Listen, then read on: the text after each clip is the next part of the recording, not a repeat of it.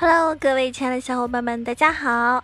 已经是崭新的七月份了，那么在此呢，先跟大家问个好，希望大家在七月份呢每天都过得开开心心的啊！也祝我们的啊党是吧，九十五周年快乐！哇塞，一个非常伟大的日子啊！那今天你过得好吗？如果你过得好的话，记得送一个微笑给我哟。不需要卧底，或许会牵手，或许只能在被窝里，或许别管过去，只沉溺在此刻的漩涡里。so easy，就是种自由。今天节目呢，跟以往的会有一点点的小的区别，因为今天呢，给大家讲一个我们英雄联盟里面的爱情故事啊！大家猜一下，我讲的主人公是谁呢？是安妮跟阿木木。是瞎子和晴雨，是盖伦打宝剑和卡特。哎，你们猜一下，我说的呀，是不是你喜欢的那个英雄？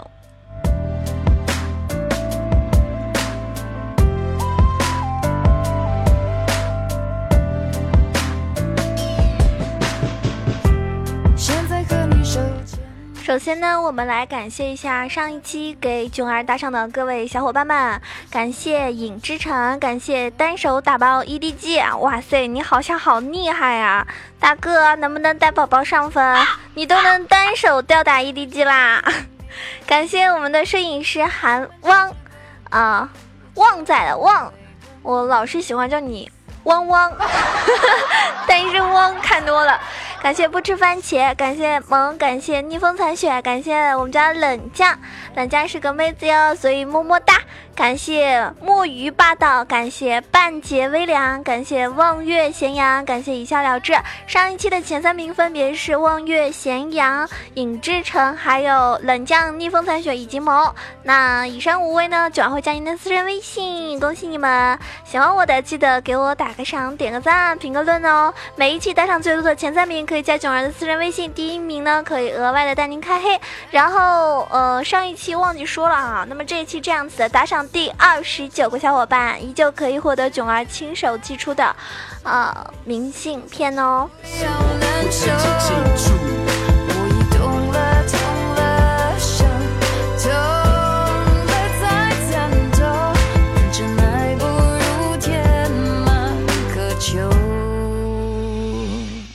提到两个主人公啊，我们的男主角呢是大家非常喜欢的，但是呢登场率不是很高的一个英雄。那女主角呢，我们的女主人公呢是我个人比较喜欢的一个 ADC 哈，但是呢她腿比较短。说到这里的时候，大家有没有猜到我要说的是谁了呢？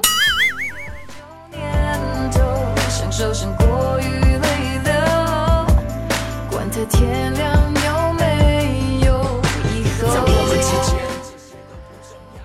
人啊，就问普朗克的来历，他只说自己是一个富商的孩子，经过这里的时候正好遇到了海盗，他的船呢被击沉了，所以就逃到了这儿。村里人呢都很欢迎他，所以啊，他也顺势住进了卡布里特斯的家，同时和他们一样居住在这个家里的还有莎拉所在的那艘海盗船的船长，一个醉鬼。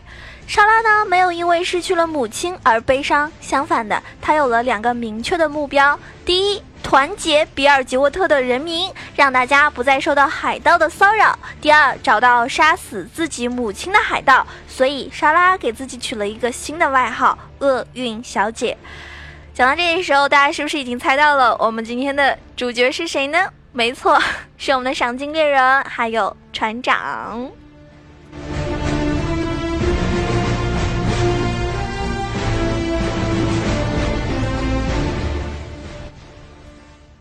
他要给海盗们带来厄运，所以他的船也改名叫应召女郎。普朗克呢，一开始的任务是寻找浩克的枪，当然了，仅限于一开始。在和莎拉相处的这段日子里面，普朗克开始很欣赏这个比他小却很坚强的女孩。所以从此以后，附近的海盗开始有麻烦了。不管是谁遇到了麻烦，只要给钱就帮他解决，当然非正义的除外喽。在他击败了明渊号之后，厄运小姐更让海盗们闻风丧胆。莎拉凭什么能够击败明渊号呢？因为她的船上有普朗克呀。说这里有些人会猜测，是不是爱情的力量就是这么的伟大呢？在跟明月号遭遇之后，船上的人都很紧张，包括莎拉，只有一个人不紧张，那就是普朗克。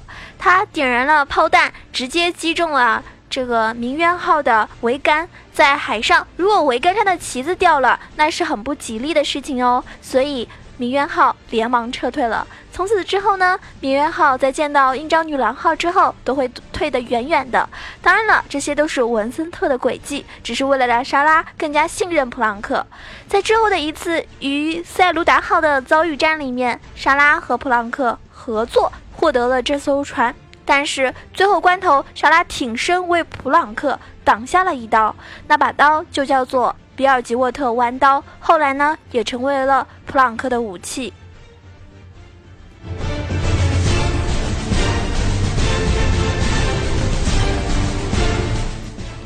普朗克当时都惊呆了。他从小生活在黑暗中，但自从和莎拉在一起之后，他的心好像是见到了太阳一般。他们一起经历阳光，一起经历海战，一起经历风暴，一起经历生死。普朗克都流泪了，他需要生命药剂，比尔吉沃特有，但是莎拉不能取。船长看着躺在普朗克怀里的莎拉，为什么？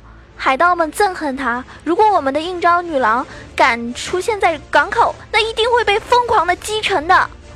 普朗克知道生命药剂，他父亲文森特要多少有多少，但是他不能暴露身份啊！我去拿。就用塞卢达号，普朗克说道：“太危险了，对我来说很轻松。”就这样，普朗克在众人佩服的眼光中，带着信任他的船员们前往了比尔吉沃特。普朗克悄悄找到了文森特，文森特知道儿子打败了塞卢达号之后呢，非常的高兴。另一方面，普朗克也已经取得了莎拉的信任，所以文森特恨不得把所有的神秘药剂都给普朗克。但是普朗克只需要一瓶。父子俩呢，这次会面是秘密进行的，不只是为了不泄露身份，更因为普朗克不想让莎拉知道他是杀母仇人的儿子。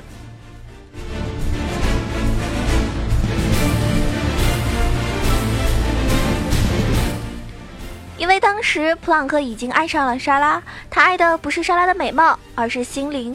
莎拉的确很美，很多人追求。但是一个女人如果想要打动一个从小失去母亲、生活在狡诈人群中的孩子，除了用心灵，没有其他办法。普朗克能够感受到莎拉也是爱自己的，否则莎拉不会去帮他挡那一刀。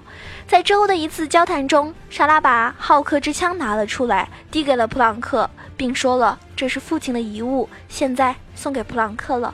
不知道为什么，当普朗克见到这把枪的时候，不是高兴，而是痛苦。按照计划，普朗克可以在任何港口给父亲一个口信，因为文森特在各个港口都有窝点。一旦送出口信，一旦送出口信，那么也就意味着明渊号会以最快的速度赶到这里来。普朗克内心挣扎着，矛盾着。十几天过去了，普朗克终于说服了自己，他做了一个决定，不回去了。能过一天算一天，快乐的日子继续过，不快乐的日子也要过，因为莎拉一直在他身边。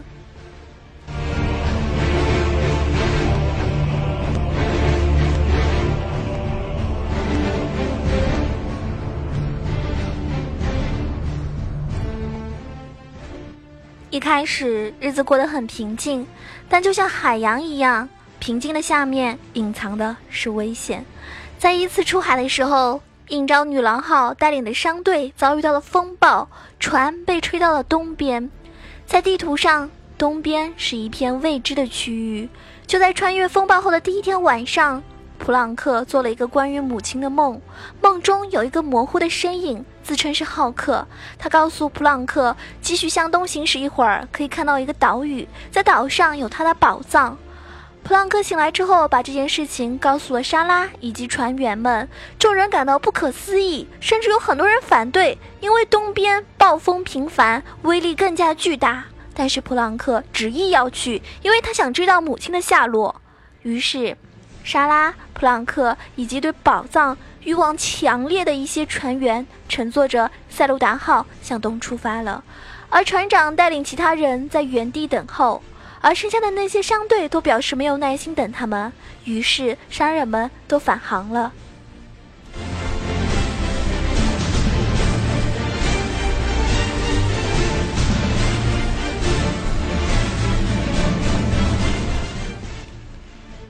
十五天后，普朗克他们走上了一座小岛。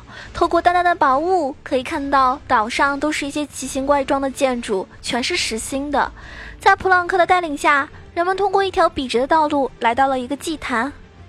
开什么玩笑？浩克的宝藏在哪儿呢？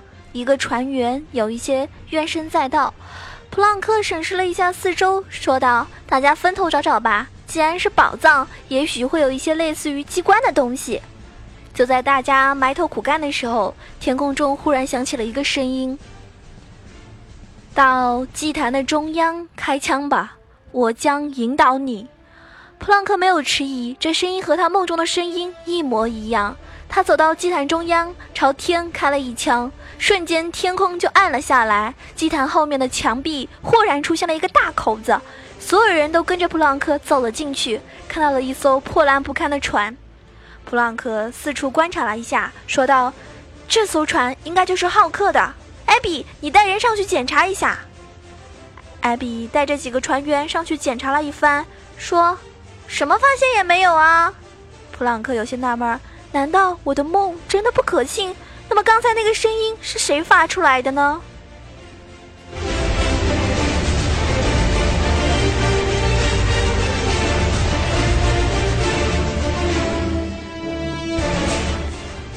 正在众人垂头丧气的时候，面前的船突然有了变化，蓝色的光把船身包围了起来，而后船不见了，普朗克也不见了。是浩克之枪的力量让普朗克进入了另一个时空，在这个时空，普朗克看到了一些画面：战争的可怕，王国的覆灭，浩克的无奈，还有世界上所有族类的贪婪、狡诈、欺骗。所有的一切都在冲击着普朗克的心灵。他还看到了一个人，他的父亲文森特，还有他的母亲李安娜，以及所有的一切，包括沉默的皇后号。最后，他看到了自己的母亲死在了父亲的手里。人们在祭坛的中央发现了昏迷的普朗克，虽然不知道他怎么了，但是莎拉还是很高兴。她含着眼泪把普朗克带回了塞鲁达号。开始返航。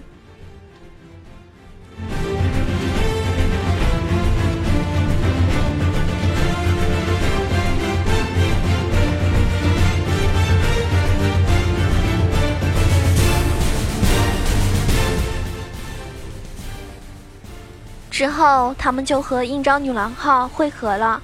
莎拉回到了他的船上，而普朗克还处在于半昏迷状态，只得留在。塞鲁达号上面休息，而那些和普朗克分道扬镳的船商们返航之后没有去目的地，而是找到了比尔吉沃特另一个大海盗头子。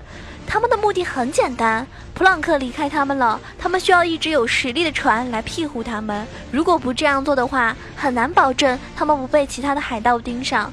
所以他们找到了另一个大海盗头子，要求庇护。作为交换条件，他们告诉那个海盗头子，普朗克到东边寻找浩克的宝藏去了。这个海盗头子叫艾尔，他算是除了文森特之外另一个实力强劲的海盗。而他所乘坐的内恩克号以强大的炮弹著称，于是。艾尔和这些商人们约定，只要他们帮助他得到艾克的宝藏，那么他可以永久保护这些商人商人在守护者之海的财产安全。所以在塞鲁达号和应召女郎号汇合之后，内恩克号就追上来了，一场大战在所难免。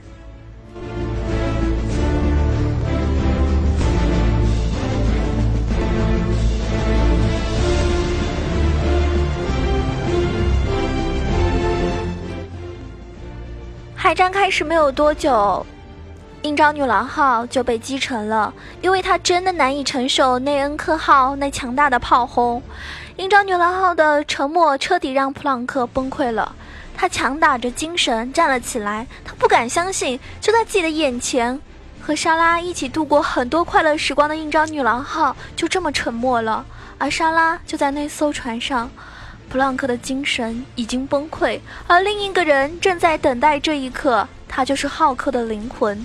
船员们惊奇地发现，普朗克不动了，他的眼睛里开始冒出蓝色的光芒。随后，普朗克举起手里的浩克之枪，朝天开了几枪。紧接着，天空中数百颗炮弹凭空而落，内恩克号上的海盗们只能听见普朗克那令人毛骨悚然的笑声，然后沉入了大海。其他的商船见状，立刻调转船头，准备逃跑。但是普朗克怎么可能让他们逃掉呢？商船是不可能跑得过塞卢达号的。于是他们纷纷举起了白旗，表示投降。普朗克命令船员们把所有的商船上的人集中在一艘船上，然后对手下们说了三个字：“击沉他。”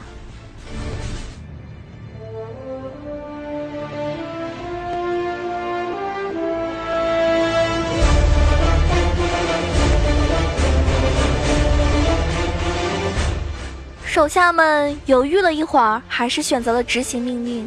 毕竟他们也想为应召女郎号以及莎拉报仇。就在那艘商船慢慢下沉的时候，很多人选择直接跳到海里逃生。在他们跳进海里，刚刚露出头的时候，普朗克就一枪一枪的把他们全部爆头了。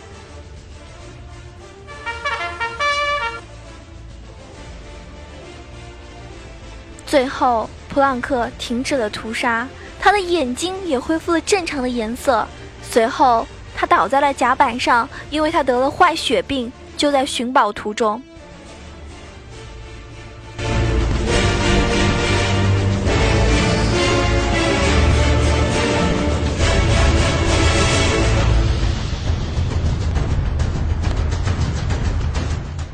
很快，有一个消息。在比尔吉沃特传开了，文森特的儿子普朗克回来了，他带回来了塞卢达号，击沉了内恩克号，干掉了应召女郎号。文森特太高兴了，因为这些成绩他都还无法达到。之后的几个月内，普朗克在海洋上面兴风作浪，竟然连诺克萨斯的舰队都拿他没有办法。所有商队听到普朗克三个字，比听到文森特都害怕，因为普朗克对商人从来不留活口，而且在商船上，所有人都不可能难免遭遇一难。之所以这样，是因为普朗克痛恨商人，他恨商人那唯利是图的本性。莎拉一直与海盗作战，对商人们也还不错。可就是因为一点小利益，甚至埃尔还未必是真心答应他们条件，这些商人就可以出卖他们。最重要的一点是，普朗克认为商人也是害害死自己母亲的罪魁祸首啊！这些原因让普朗克甘心当一名海盗，他的目标只有商船，只要遇上绝不放过。此外，他还痛恨海盗，因为。那是让他失去了莎拉的理由。他更痛恨自己的父亲。一开始，他以为自己看到的。是浩克的幻影，但自从在一个文森特的老手下那里得到一个消息之后，他知道那些都是真的。他开始发现一切，而且开始痴迷权力，因为他失去了莎拉，所有一切都不重要了。如果说莎拉当初让自己不当海盗，他立刻就会做，因为无论做什么，就算用自己的生命换回莎拉，普朗克也是愿意的。但是无所谓了，从。应召女郎号沉没的那一刻起，普朗克的灵魂就卖给了浩克。一年之内，普朗克有了一个外号——海洋之灾。一个失去爱情的人，终将是一个灾难。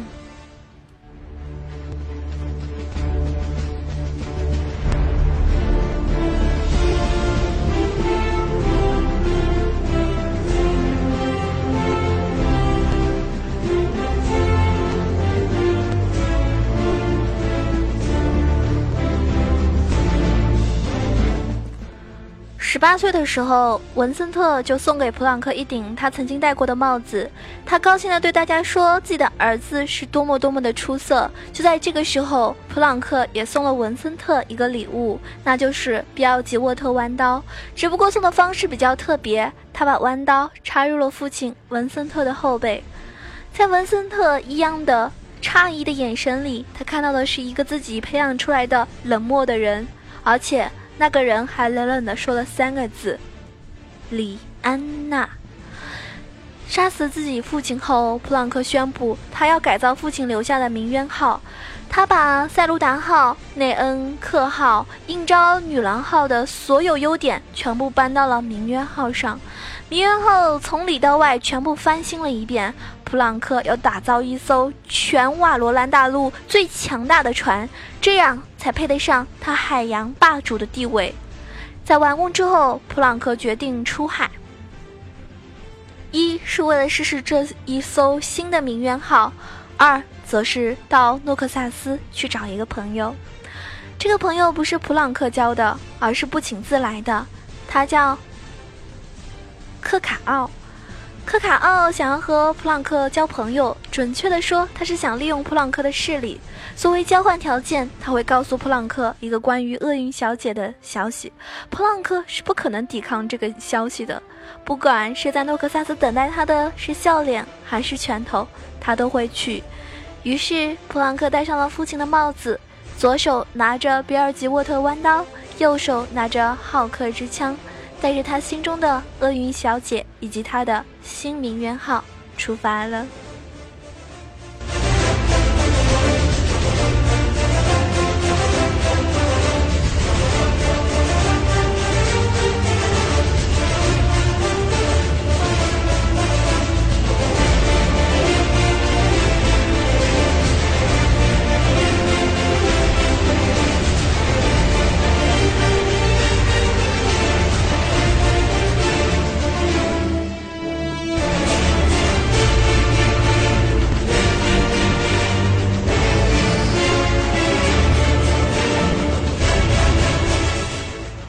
我想，关于船长，比起被其他赏金猎人逮到，更宁愿栽在幸运女郎的手里吧，因为他爱的人就是厄运小姐呀。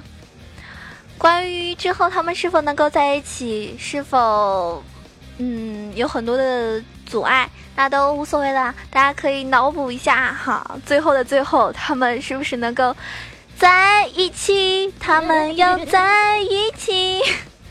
嗯，听完这个故事之后，我不知道大家有什么样的感觉啊？我感觉听完这个故事之后，哎嘿，原来船长手上的那两个东西是这个样子的呀！我是不是要玩一把船长呢？那这个故事不管你们喜不喜欢啊，请记得多多的支持囧儿哦。如果你喜欢我的话呢，可以关注一下新浪微博萌囧小鹿酱 E C H O，也可以关注到我的公众微信号 E C H O W A 九二。当然了，欢迎加入到我们。Q 群一群八幺零七九八零二，二群三幺零三六二五八幺，也可以关注一下熊猫 TV，房间号是二二三九九八，基本上晚上都会开直播哦。谢谢大家一如既往的支持，记得多多打赏、点个赞、评个论，我们下期节目再见喽，拜拜。